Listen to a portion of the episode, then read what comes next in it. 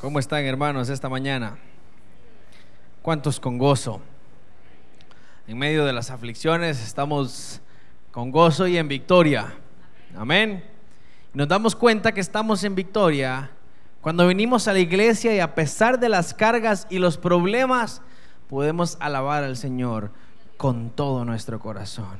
Ahí estamos ejerciendo en nuestra vida el gozo de Dios, la victoria de Dios. Y le estamos diciendo al diablo, te equivocaste conmigo. Aunque me ponga problemas, situaciones, dificultades, en mi vida lo primero es alabar al Rey de Reyes y Señor de Señores. Amén. Es importante que tengamos eso claro, hermanos. Porque un domingo para venir a la iglesia se nos pueden complicar el día de muchas maneras.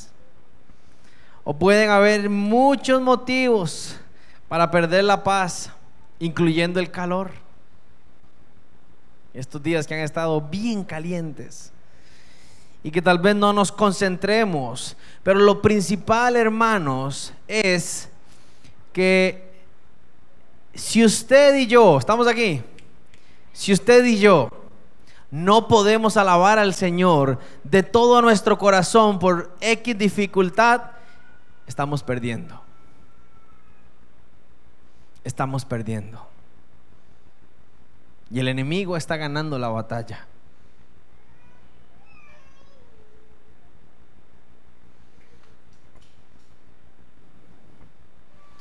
Ayer estudiábamos la Biblia en los jóvenes y dentro de algunos datos curiosos encontramos que hay más de tres mil promesas en la Biblia. ¿Y de quién son esas promesas? ¿Para quién son esas promesas? ¿Para quién? Tres, más de tres mil promesas. ¿Cómo no alabar al Señor? ¿Cómo porque me fui en un hueco cuando venía voy a dejar de alabar al Señor? ¿Cómo porque estoy eh, no sé, con calor o trasnochado, voy a dejar de alabar al Señor. Él es digno que le exaltemos. Él es digno que le exaltemos, pueblo. ¿Cuántos pueden sentir el gozo del Señor esta mañana? ¿Cuántos pueden sentir su... No, me digan amén por decir amén. ¿Cuántos pueden sentir la presencia de Dios en sus vidas esta mañana?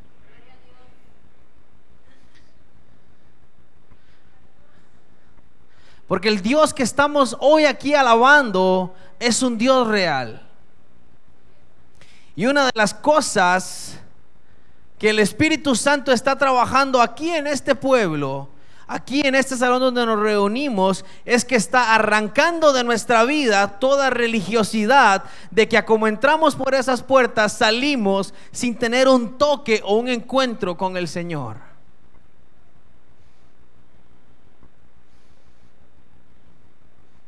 Amén. Esto no, es, esto no es una regañada, hermanos. No crea que entré con los tacos de frente. No. Estoy hablando de lo que debemos de hacer como hijos de Dios.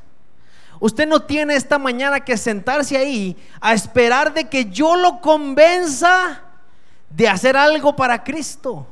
No. Y mi trabajo no es sentarme toda la semana a ver cómo hago para convencerlo a usted de lo que voy a hablar de la Biblia. No. Nuestro trabajo no es el domingo, hermanos, los que estamos aquí en la alabanza, convencerlo para que usted levante sus manos o alabe o... No. Nuestro trabajo es habitar juntos en armonía en la presencia del Señor, alabándolo en espíritu y en verdad. Eso venimos a hacer un domingo.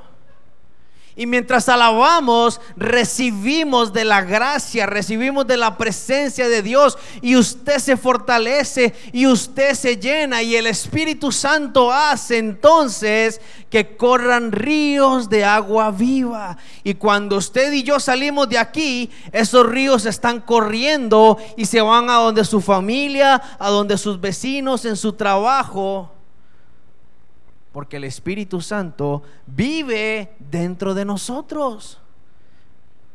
El Espíritu Santo nos anima a exaltar su nombre. Y esto es un comentario, eh, de esto no voy a predicar. No crea que la prédica ya empezó. ¿Sabe por qué digo esto, hermanos? Porque puedo sentir que hay una gran bendición que de parte de Dios que viene para tu vida y que no está llegando a tu vida porque te levantaste de chicha, porque te trasnochaste, porque me levanté y mi esposa se le quemó el huevo y ella sabe que a mí no me gusta que se le queme el huevo. Porque entrando aquí no me gustó lo que me dijeron en la puerta o como me vieron en la puerta.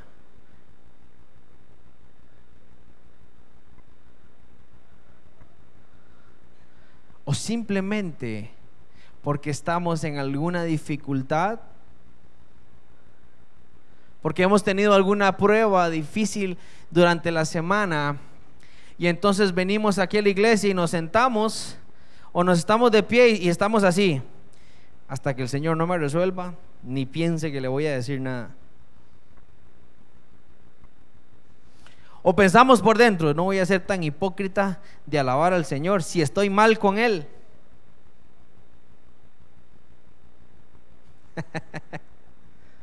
¿No? ¿A quién iré si solo tú tienes palabras de vida eterna? Si no es Dios el que resuelve nuestros asuntos, ¿quién los va a resolver? ¿Quién? Superman, Iron Man, importadora monje,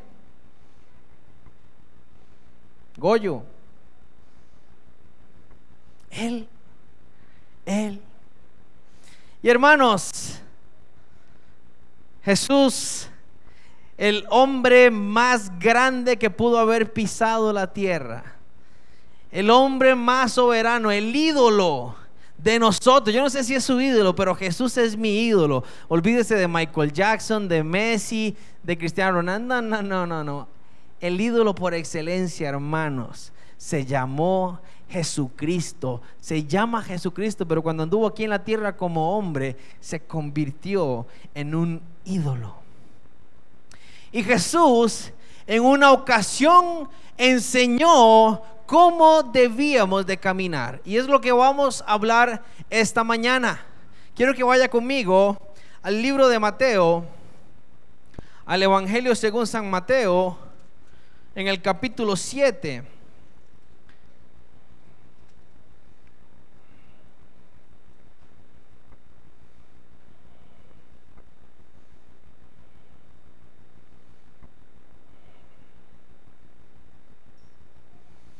El libro de San Mateo, el capítulo 7. Vamos todos ahí para poder leer. Es importante que usted tenga la Biblia, hermano.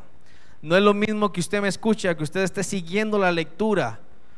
Y, ya sea que la tenga en su celular o en, o en el libro, que usted pueda marcar, que pueda apuntar. Si no quiere rayar la Biblia, traiga una libreta. O si no, usted le pide a los hermanos sugieres que le pasen. Ahí tenemos un montón de papel para que usted pueda escribir comentarios o cosas que usted está recibiendo esta mañana o que va a recibir esta mañana.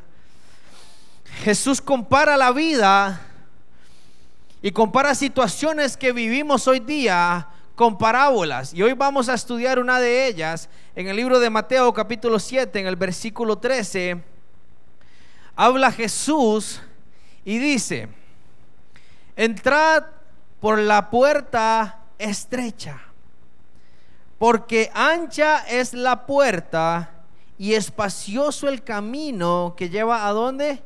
A la perdición. Y muchos son los que entran por ella, porque estrecha es la puerta y angosto el camino que lleva a la vida y pocos son los que la hallan. Jesús está comparando o nos está diciendo a través de, este, de esta enseñanza, hermanos, de que hay dos caminos. Y al final de cada camino hay una puerta. El camino angosto y el camino ancho. Esto me lo han enseñado, yo lo he escuchado desde que estaba en la escuela dominical. Los dos caminos.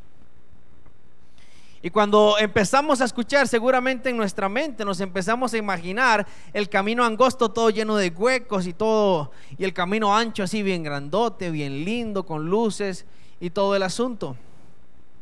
Y podemos decir, no hermano, yo voy por el camino angosto porque vengo a la iglesia y estamos en esa lucha y estamos en lo otro. Jesús habla y dice que muchos van por el camino amplio y pocos, ojo, pocos son los que hallan el camino angosto que va hacia la vida. Aquí nos está enseñando un principio básico. Los que quieran caminar por el camino angosto tienen que saber que no están viviendo su vida, sino que van hacia la puerta que los lleva a su vida. Dice el camino angosto que lleva hacia la vida.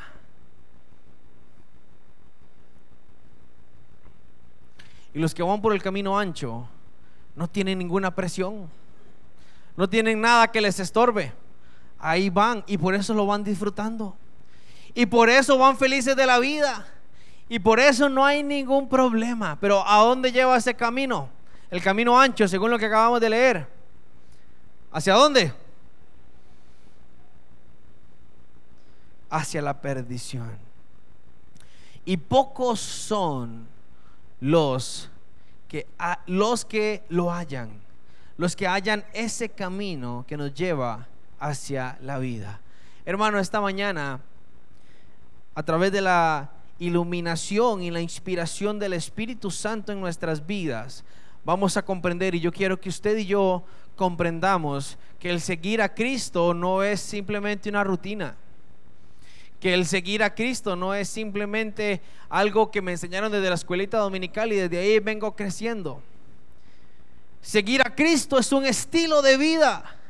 Y el mismo Jesús lo dijo. Y aquí lo está comparando y está iniciando diciendo, ojo, hay dos caminos. Y esos caminos, hermanos, ¿saben dónde están? En nuestro corazón.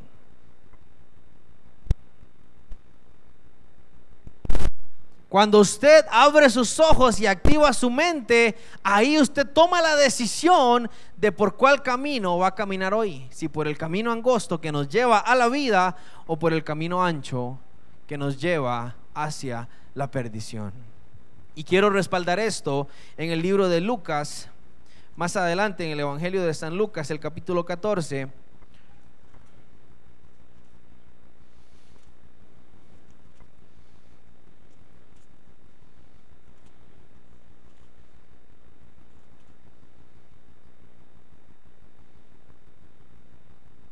San Lucas el capítulo 14,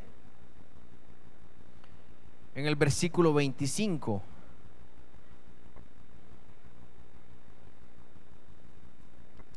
Es importante que entendamos que, hermanos, el Señor Jesús no nos puso aquí en la tierra y nos tiene así como Caminen y van a ver cómo hacen. Y cuando se equivoquen, yo los voy a castigar y ahí se van a dar cuenta que entonces lo hicieron mal. No. El Señor nos dejó, hermanos, cómo vivir en este tiempo. Cómo soportar pruebas, cómo pasar angustias. Cómo vivir pegados a Él. Y el, ese mismo Jesús en una ocasión dijo el título que está en lo que vamos a leer. ¿Qué dice el título de su Biblia? Lo que cuesta seguir a quién? A Cristo. O sea, los que vamos por el camino, por el camino No se duerma hasta mañana, hermano. Versículo 25 del capítulo 14 de Lucas. Dice, grandes multitudes iban con él. ¿Con quién? Con Jesús. Y volviéndose Jesús les dijo, si alguno viene a mí y no aborrece a su padre y madre y mujer e hijos y hermanos y hermanas y aún también su propia vida, no puede ser mi discípulo. ¿Quién está diciendo eso, hermanos? Jesús. Ojo la palabra tan fuerte que se usa, aborrecer. Pero esta palabra viene traducida de una palabra que significa amar menos. Amar menos. Porque después nos agarramos de ahí, ¿ve? Por eso tengo que aborrecerlo a usted. Le dice uno a la esposa o al esposo. Jesús me lo dijo. No, no nos equivoquemos. Amar menos. Y dice, si alguno viene en pos de mí, si viene a mí y no ama menos a su padre o a su madre, a sus hermanos, aún a su mujer o a sus hijos, aún a sí mismo, no puede ser qué? No puede ser mi discípulo. Versículo 27. Y el que no lleva su cruz y viene en pos de mí, no puede ser mi discípulo. ¿Cuántos quieren seguir a Jesús? Aleluya. Fueron pocos amenes. Sabios amenes. En el campamento que tuvimos este año, una de las tardes hicimos un taller en donde el Señor nos confrontó a hacer un compromiso con Él. Y este taller, estábamos eh, eh, en el campamento Roble Alto, allá en San José de la Montaña, hay una, eh, una parte como, como un planito así con árboles y pasa el río. Y estábamos ahí como a las 4 de la tarde, apenas entraban algunos rayos del sol entre los árboles. Y el Señor nos empezó a hablar de que cuántos queríamos verdaderamente comprometernos a seguirle a Él. Pero que no iba a ser un compromiso como que, sí, Señor, yo paso por la emoción y luego se me olvida y ya ando pecando y ando haciendo lo que yo quiero. No, no. El Señor lo que nos confrontó y nos dijo es, y yo los voy a estar viendo. Y no solo yo, sino que los pastores, los, sus hermanos y sus amigos van a estar viendo este compromiso. Cuando yo le dije a los chicos, chicos, ¿cuántos quieren hacer el compromiso? Todos me levantaron la mano. Pero cuando les empecé a decir que cuando nosotros nos comprometemos con Dios, dice la palabra, que si no estamos seguros de lo que vamos a hacer, mejor no lo hagamos porque nos va a ir peor. Algunas manitas empezaron a bajar.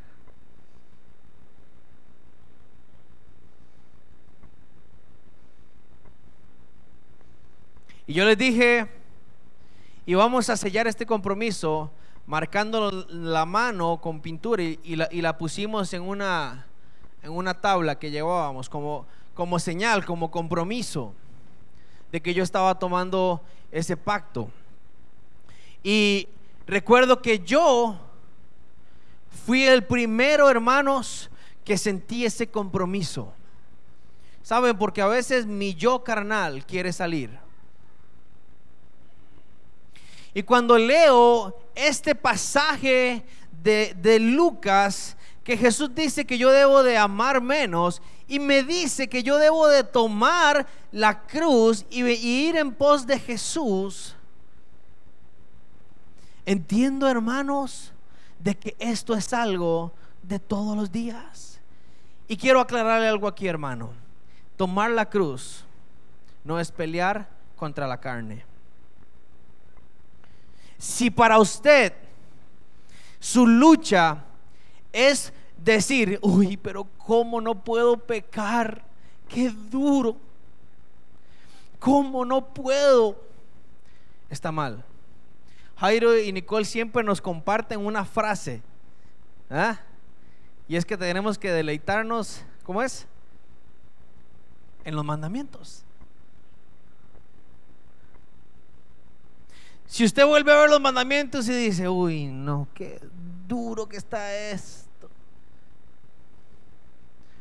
Esto debe ser un deleite en nosotros. ¿Amarás al Señor tu Dios? Pues claro, por supuesto. No matarás, no robarás, claro. Pero si eso, hermanos, es motivo para que usted se sienta mal, si a usted le choca en su corazón que el Espíritu Santo le diga, no haga esto, no vea esto, no vaya por aquí, estamos mal. Eso no es tomar la cruz. Eso no es tomar la cruz. Esa decisión, lo que hay que hacer ante esa situación es arrepentirse y dejar que Cristo entre a mi vida. Tomar la cruz no es solo creer en Jesús. Tomar la cruz es cada día, cada mañana, negarme a mí mismo o satisfacer mis deseos egoístas.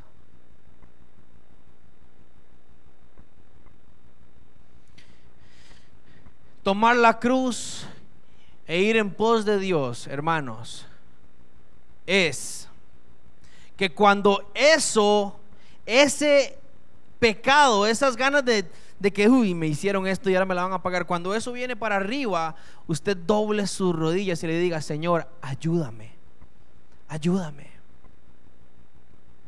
No sé si comprende la diferencia. Es muy diferente a que cuando venga la tentación a mí yo le diga, Señor, ayúdame. A que cuando venga la tentación yo diga, uy, ¿cómo que no puedo comer eso? Qué rico se ve. ¿Entendemos la diferencia? A veces creemos que la cruz es que la cruz es esa es ver todo tan rico y no poder hacer nada. Porque es rico, para la carne es muy rico. Mentir, pecar, ver pasar una mujer y desnudarla o un hombre es muy rico y la carne se satisface con eso. Hermanos, aún comer comida chatarra y comer hasta donde no más es rico, pero eso no está bien. El Espíritu Santo nos quiere llevar a otro nivel en donde nos enseña hasta qué comer, cómo actuar, cómo manejarnos. Engañar a alguien por cerrar un negocio o por vender algo es muy rico. Y mire, a veces lo pagan bien. Pero no está bien. Enojarme con mi esposa Marcela porque me hizo algo que me tocó el hígado, es muy rico. Y la carne es que hasta que me pone la canción de Rocky Balboa. Tarán, tan, ¿ah?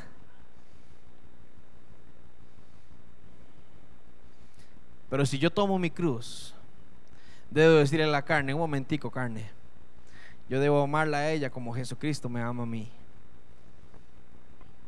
Eso es tomar la cruz. Eso es aún negarme a mí mismo.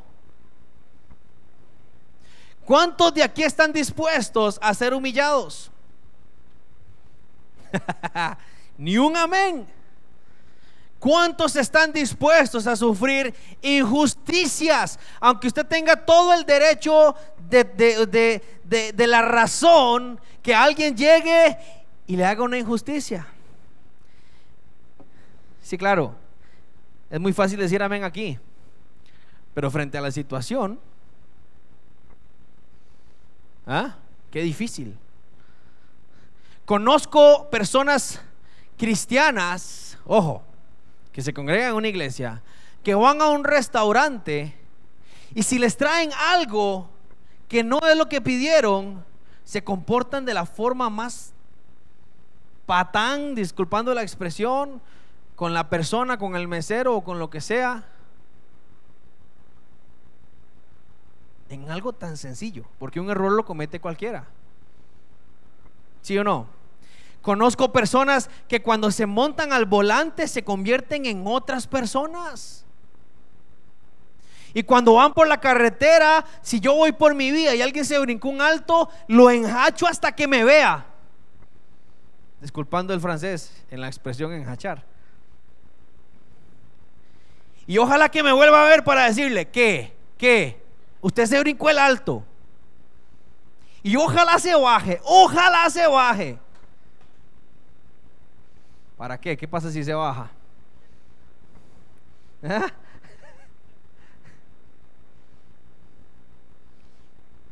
Hey, hermano, es que es que es que es que está la carne ahí. Vamos, vamos, rájele todo el marco de la no, dele, dele.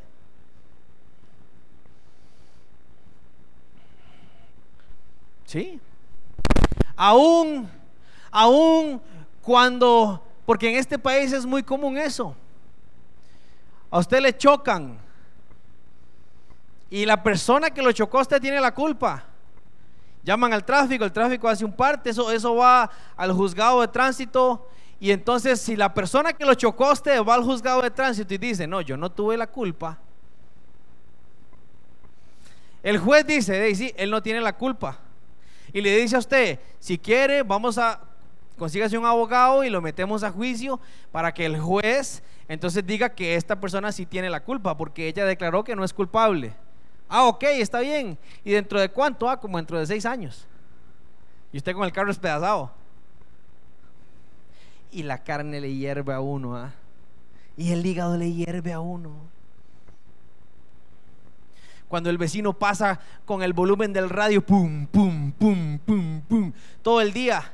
Y usted como a las seis de la tarde pone una adoración ahí de Marcos Barrientos. Yo lo haré te obede. Y está el vecino. Vecino, disculpe, es que mis hijos están estudiando. ¿No puede hacer un poquitico más de silencio? Ay.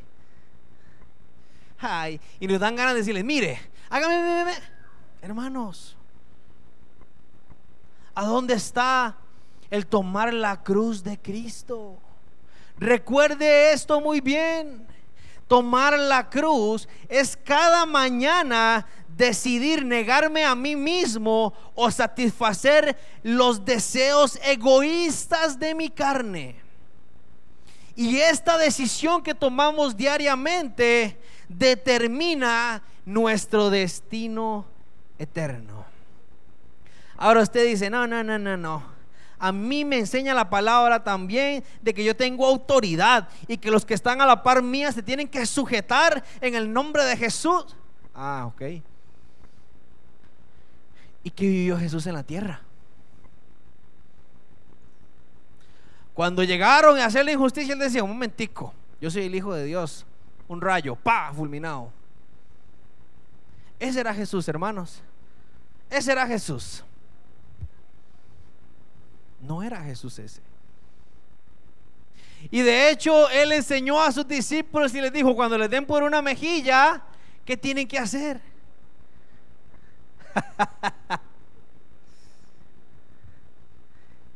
Hermano, se oye tan lindo. Solo falta tener la canción de fondo de Barney. Te quiero yo. Ah, claro, no importa que me den por esta y pongo la otra. No.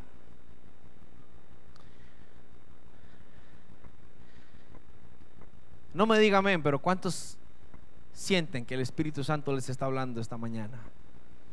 ¿Sabes para qué les está hablando el Señor? Para que lo cambies.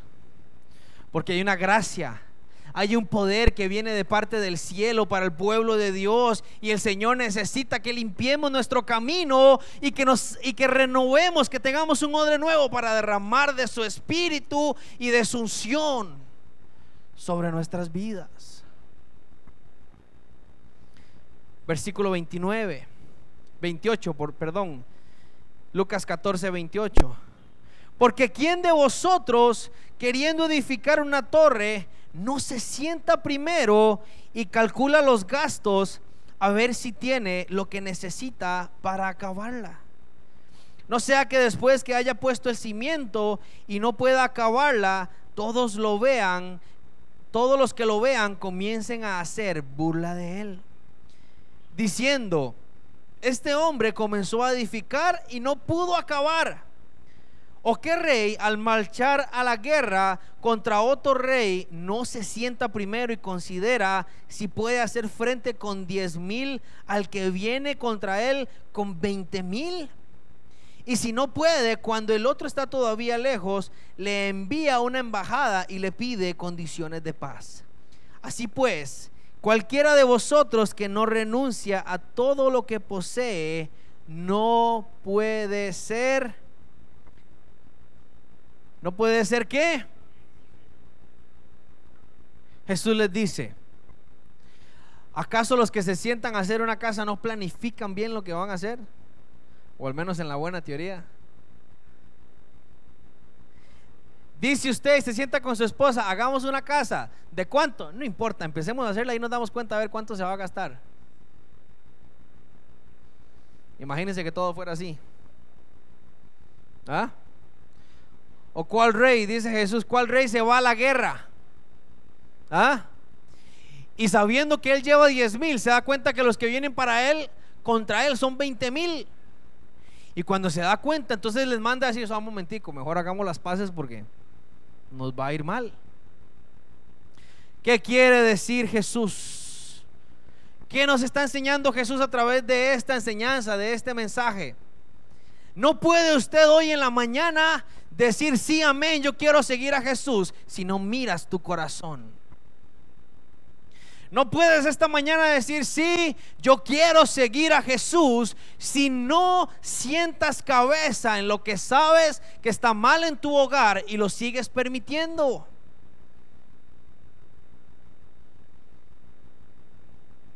No puedes decir sí, yo sigo a Jesús si en tu corazón hay falta de perdón y no puedes sacarlo.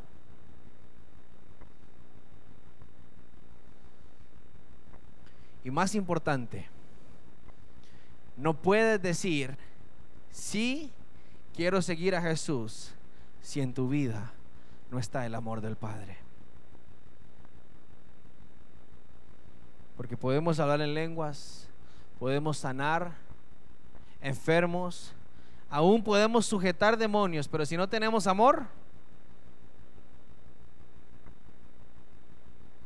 nada somos. Eso es lo que está diciendo Jesús. Y termina con la frase diciendo, así pues, cualquiera de vosotros que no renuncia a todo, ¿a cuánto? A todo lo que posee, no puede ser que. ¿Qué es renunciar? ¿Qué es renunciar a algo? Si yo agarro este celular y le, digo, Olger, toma Olger, yo renuncio al celular. Ya, ya nada de lo que está aquí es mío. Pero, pero o sea, yo se lo voy a Olger, pero si él lo vende, tiene que decirme si lo vende. No, no, no. Yo estoy renunciando a Él. Le estoy diciendo, tome. Es un ejemplo, ah, hermano. No me lo venga a cobrar después del... Eso es renunciar. ¿Y a qué hay que renunciar? A la casa, al carro, a la profesión, al trabajo, a la estabilidad económica, a tu esposo, a tu papá, a tu mamá, a tus hijos a tu orgullo.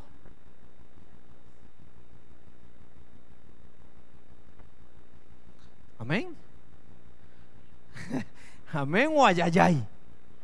No, hermano, diga amén. Que así sea. Porque esto es glorioso.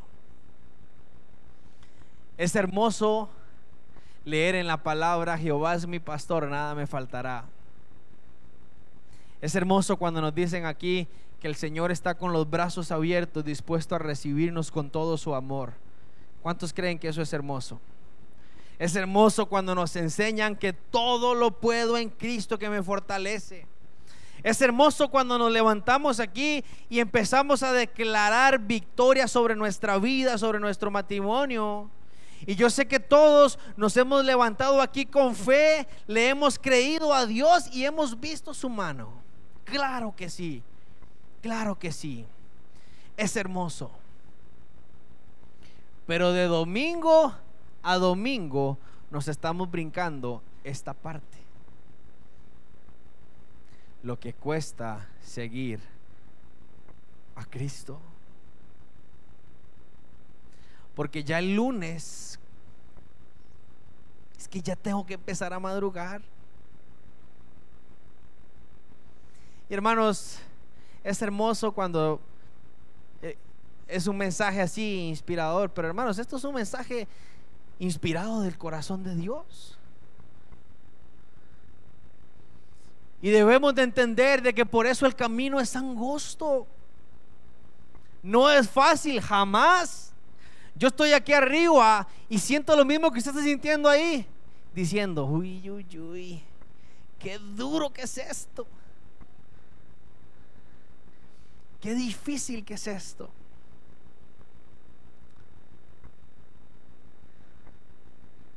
¿Y sabes por qué? Porque Jesús entendía esto y le dijo a, su gente, les dijo, en el mundo tendréis aflicción.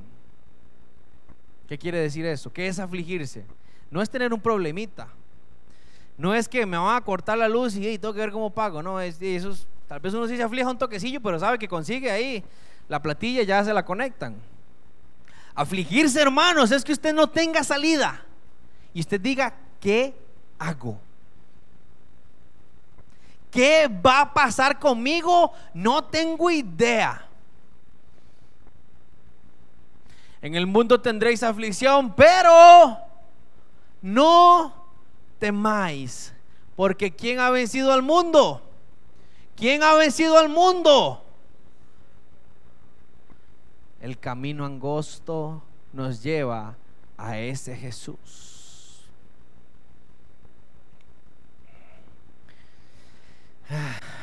Hay una hay una parte que casi nadie predica casi nadie habla en un altar. Y es parte de lo que cuesta seguir a Jesús. Nadie nos enseña, nadie nos dijo que en el camino angosto íbamos a sufrir, íbamos a sufrir mucho.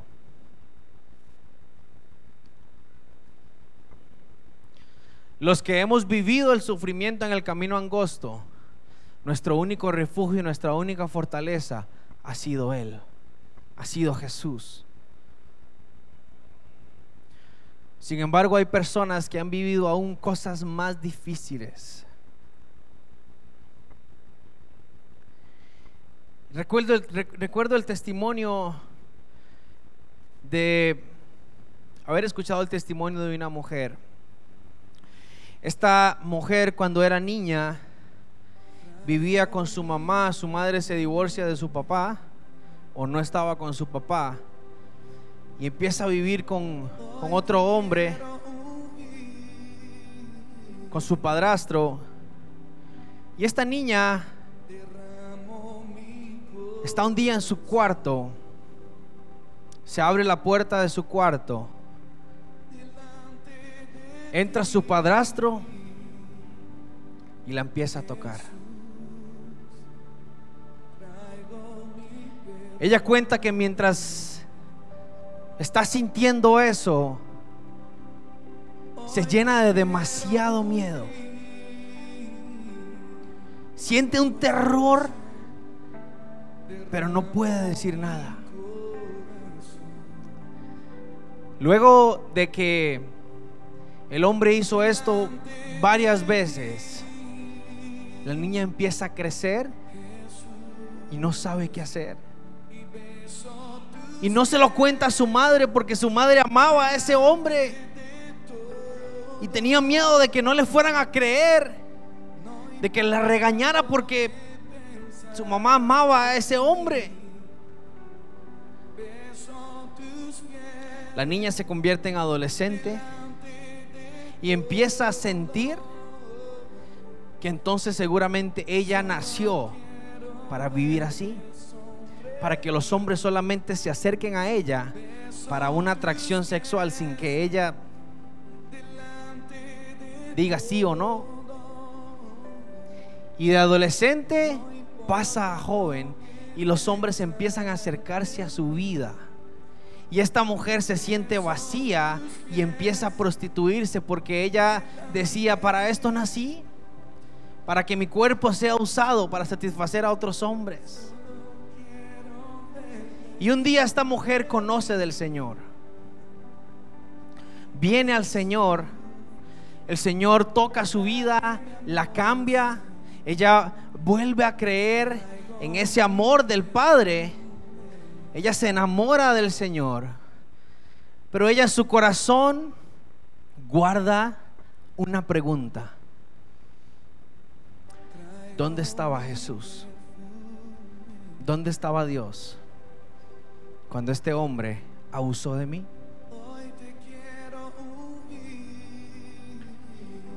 Y tuvo esta pregunta por algún tiempo. Y un día, en un momento de, una adoración. Dice que esta mujer tiene un encuentro con el Señor. Y el Señor la lleva en una visión. Y ella cuando llega como a un cuarto. Y donde ella logra ver. Era el cuarto de ella cuando era niña. Y ella ve. Se ve a ella niña acostada en la cama. Y entonces ella empieza a tener miedo y le dice, Señor, yo no quiero ver esto. Yo no quiero, por favor. No quiero volver a recordar esto, no quiero volver a vivirlo. Y cuando ella está en esa angustia, se abre la puerta del cuarto. Y ella empieza a decir, ay no, ahí viene, ahí viene. Y cuando se abre la puerta del cuarto, entra un hombre con vestiduras blancas Y cuando este hombre entra rodeado de luz, ella siente paz y dice, es Jesús. Pero Jesús se pone en una esquina del cuarto. Y cuando Jesús se pone en una esquina del cuarto y vuelve a ver a la niña en la cama, se vuelve a abrir la puerta del cuarto. Y era el padrastro.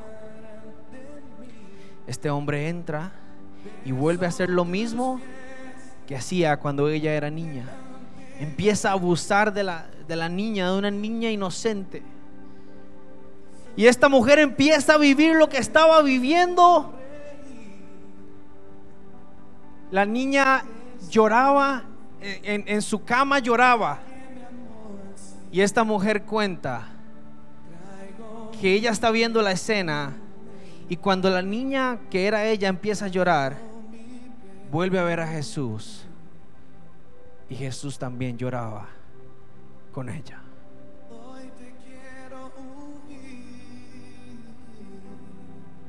Jesús en una esquina viendo esa escena tan fuerte. Solamente veía fijo a los ojos a la niña y sus lágrimas brotaban y sus lágrimas caían.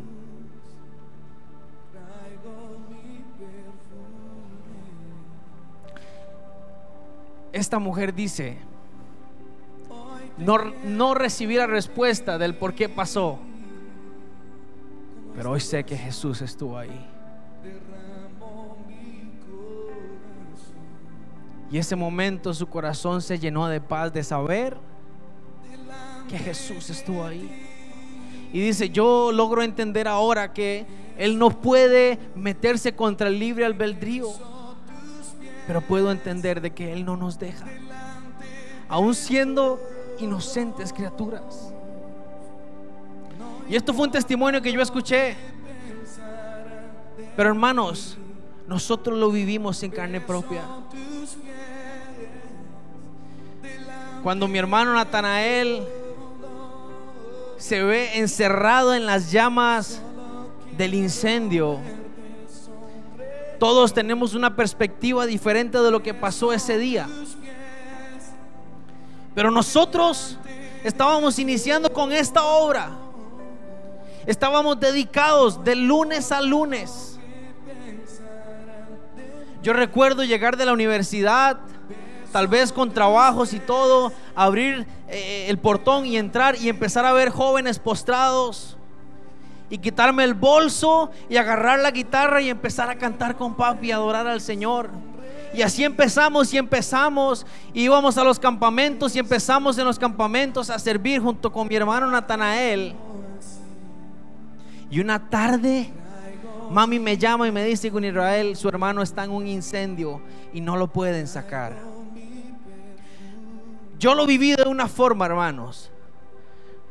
Pero los que son papás, piensen por un momento qué pasó por la mente de mami y de papi. Saber que su hijo menor estaba encerrado en las llamas. Saben, papi estaba como a los 100 metros de donde se inició el incendio. Dice papi que él se fue corriendo detrás del camión y cuando cuando él llegó, no habían llegado ni los bomberos. Dice que él cuando llega a la puerta y ve el humo, sale Chana y le dice, Guni, Nati está adentro. Dice papi que él sigue hacia la entrada y empieza a gritar, Nati, Nati. Ustedes que son papás Pueden ponerse en los zapatos de mi papá, gritando por su hijo.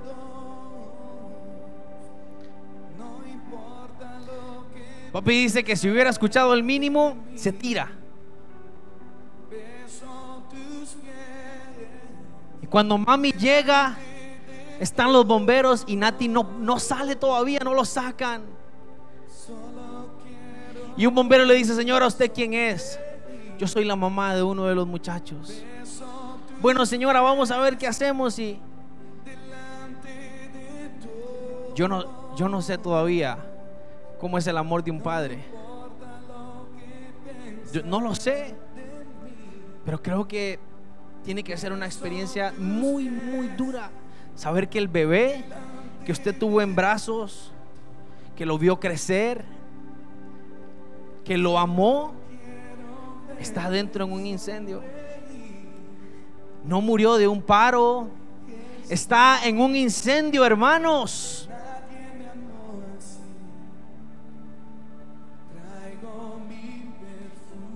No puedo imaginarme cuántas preguntas pudieron pasar por sus mentes.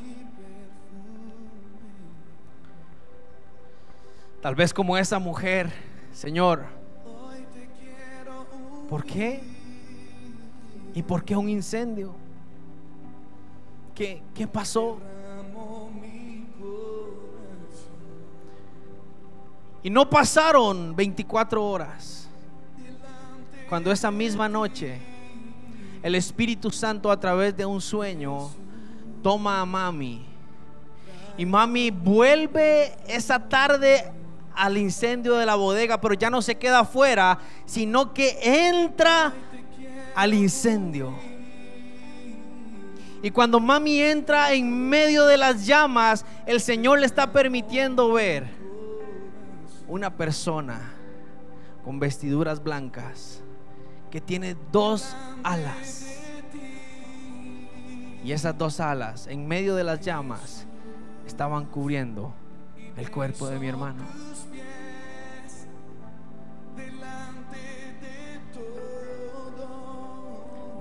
Hasta el día de hoy, si usted me pregunta, pero ¿por qué el Señor lo hizo así?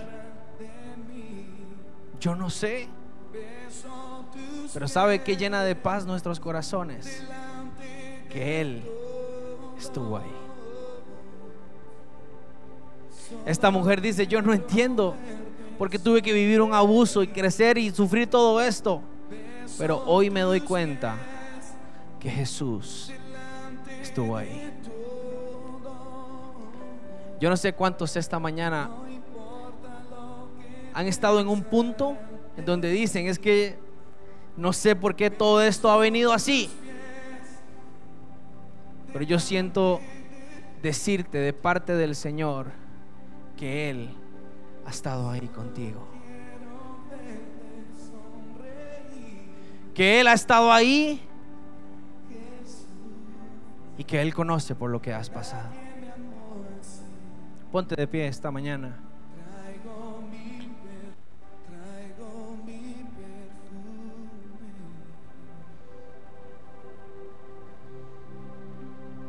Hoy te quiero unir.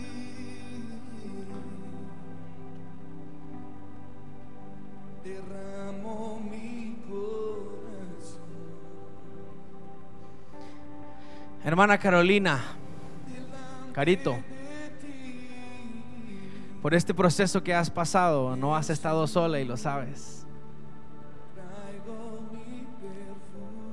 Jesús ha estado contigo. Así es, así es. Carito ha sido un testimonio vivo de esto. Nuestra hermana Carolina ha ido a recibir quimioterapia al hospital en bus, sola.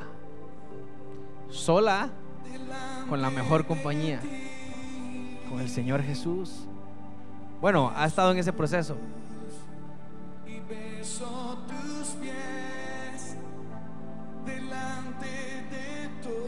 y así podría mencionar a mucha gente.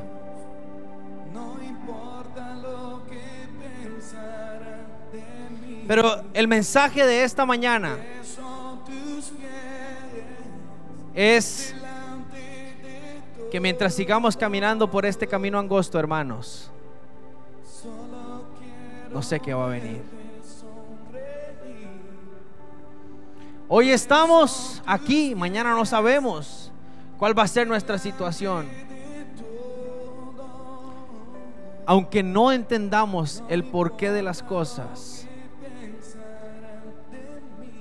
debemos y podemos confiar de que Jesús va a estar con nosotros. Cierra tus ojos.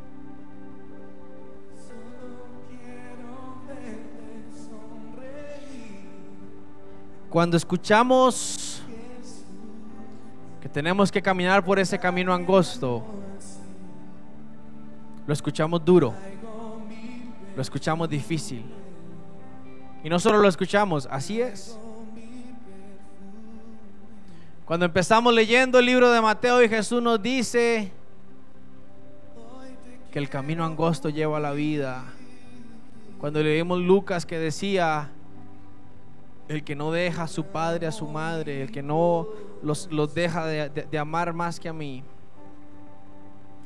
el que no toma su cruz, lo vimos duro. Pero esta mañana yo quiero decirte, Jesús está con nosotros. En medio de la situación que estamos pasando o que estás pasando en tu familia, en tu negocio, hermano, Jesús está contigo.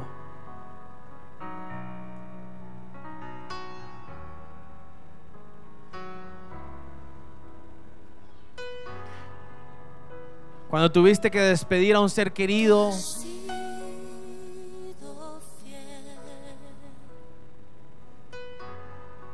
cuando estabas en esa situación difícil de una enfermedad, de una separación, de un divorcio, cuando creías que ibas a perder a tu hijo o no sé, o lo perdiste, yo quiero de- decirte que no hay respuesta tal vez del cómo pasó y por qué, pero Jesús estaba allí.